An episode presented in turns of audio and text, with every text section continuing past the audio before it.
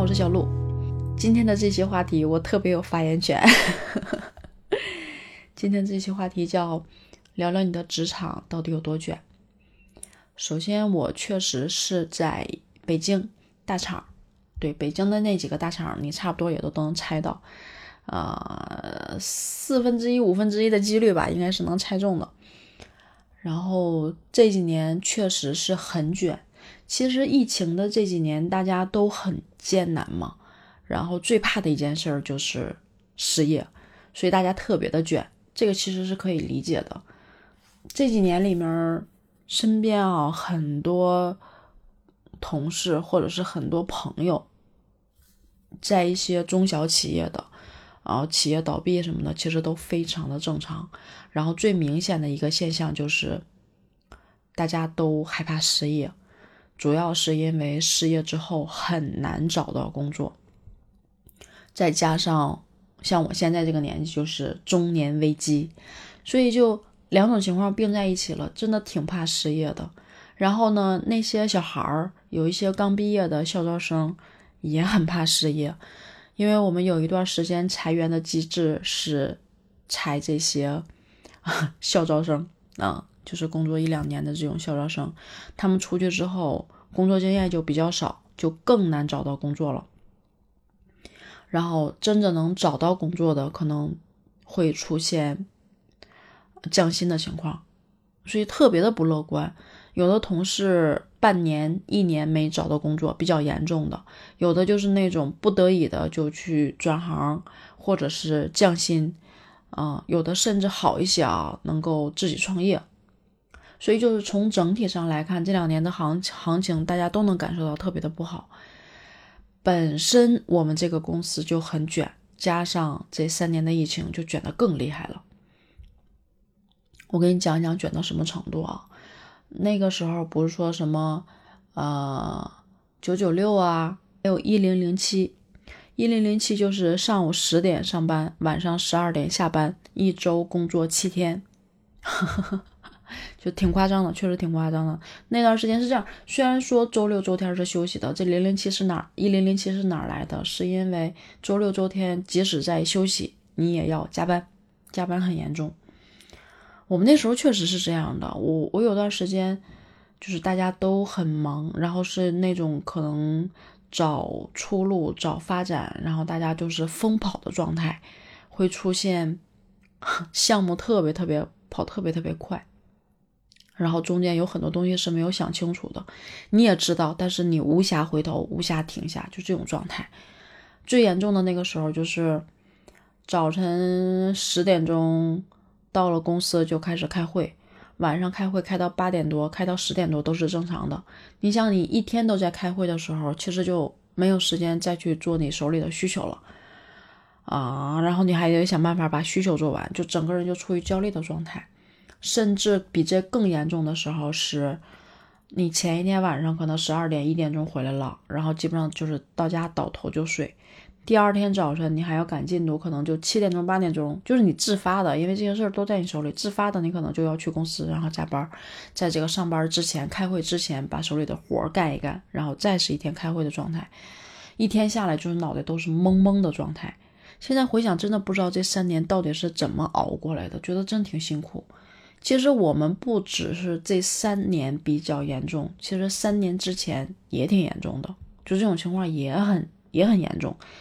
就那个时候就感觉整体都是跑这种状态，以至于说我今天说我在这公司已经工作了九年的时间了，我感觉就是一转眼的时间就过来了。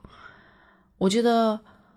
很多年以前了，真的是很多年以前了。那个时候是一七年，我刚来公司没多长时间的时候，问了公司的一个十年大佬，我说：“哎，我说你那个现在十年了，你这工在这工作十年什么感觉？”他说：“什么感觉？一晃而过。”我现在理解他这句话的意思了，就确实是一晃而过，因为都很忙，一直很忙，而且永远是这种状态。就无暇停下，然后也不知道怎么就撑过来了，就就这种状态。然后像我这种小兵啊，就是这种状态。然后领导其实也是一样的，就是每天也是这种开会、开会、开会，但是手里还有一些其他的事儿要整合呀、PPT 啊什么之类的，也会有很多的事儿。嗯，我们至少还有睡觉的时间，对吧？就是你很难想象，在这种情况下还能再压榨到什么程度。我们反而是越向上的人，反而会更累。有的公司可能是下面的人累得要死，上面的人很轻松，是吧？但我们不是，我感觉我们上面的领导更累。我们上面可能是二级部门吧，老板他们的要求是，其实三级部门负责人也也差不多是这个要求，就是你你要有一部手机是二十四小时开机状态。啊，然后呢，邮件要求必须是两小时内一定要回复，收到邮件那一刻开始，两小时内必须要回复。所以就是你半夜两三点钟在睡觉的时候，如果这个时候收到了邮件，邮件通知的时候，你必须要在两个小时内把这邮件回复了。你这一觉就睡的真的是稀碎啊！这是要求两小时内必须回复邮件，然后呢？也不知道那些老板为什么那么精力充沛，或者说我能理解为什么他能当上老板了，就是精力真的旺盛。你感觉每天也就睡个两三个小时，就哎问题就解决了。然后再往上的级别就是老板那边说的话，他们就要立马能回复的这种状态，就神经紧绷的状态。时间长了之后，你会发现这些老板反而会有一点点松弛感，就是好像大家都已经习惯这么累了。就慢慢有了一些松弛感，这是我最近才反应和体会过来的。所以你你说我们公司真的挺卷的，卷吧，卷王真的很卷。三年的疫情，大家真的过得特别的艰难。但是疫情过后，加上一大波一波又一波的裁员，好像让这帮人开始发现了发生了一些思想的转变。我们公司裁员，就是在疫情疫情爆发的前一年。到今年其实还好，今年四月份有一波裁员啊，六月份也有一波裁员，就还好，已经开始淡化了。这两年的时间裁员特别的频繁，从开始裁高管，第一刀是裁了高管，第二刀是裁了中层，但是在这期间，底下的小兵一直是被裁的状态，然后各种部门合并啊，各种人员调整啊，被收编。然后继续裁员，就是特别特别的频繁，然后裁员的机制都在发生不停的变化，所以真的很动荡。但是这种动荡了几年之后，我最近都觉得大家的心态开始发生变化了，因为我们最近突然没有那么卷了，大家会在下班七八点钟之后开始陆陆续续的就回家了，然后也开始疫情结束了嘛，大家就会想着出去玩。然后就想着去一些地方，换一个地方去待几天。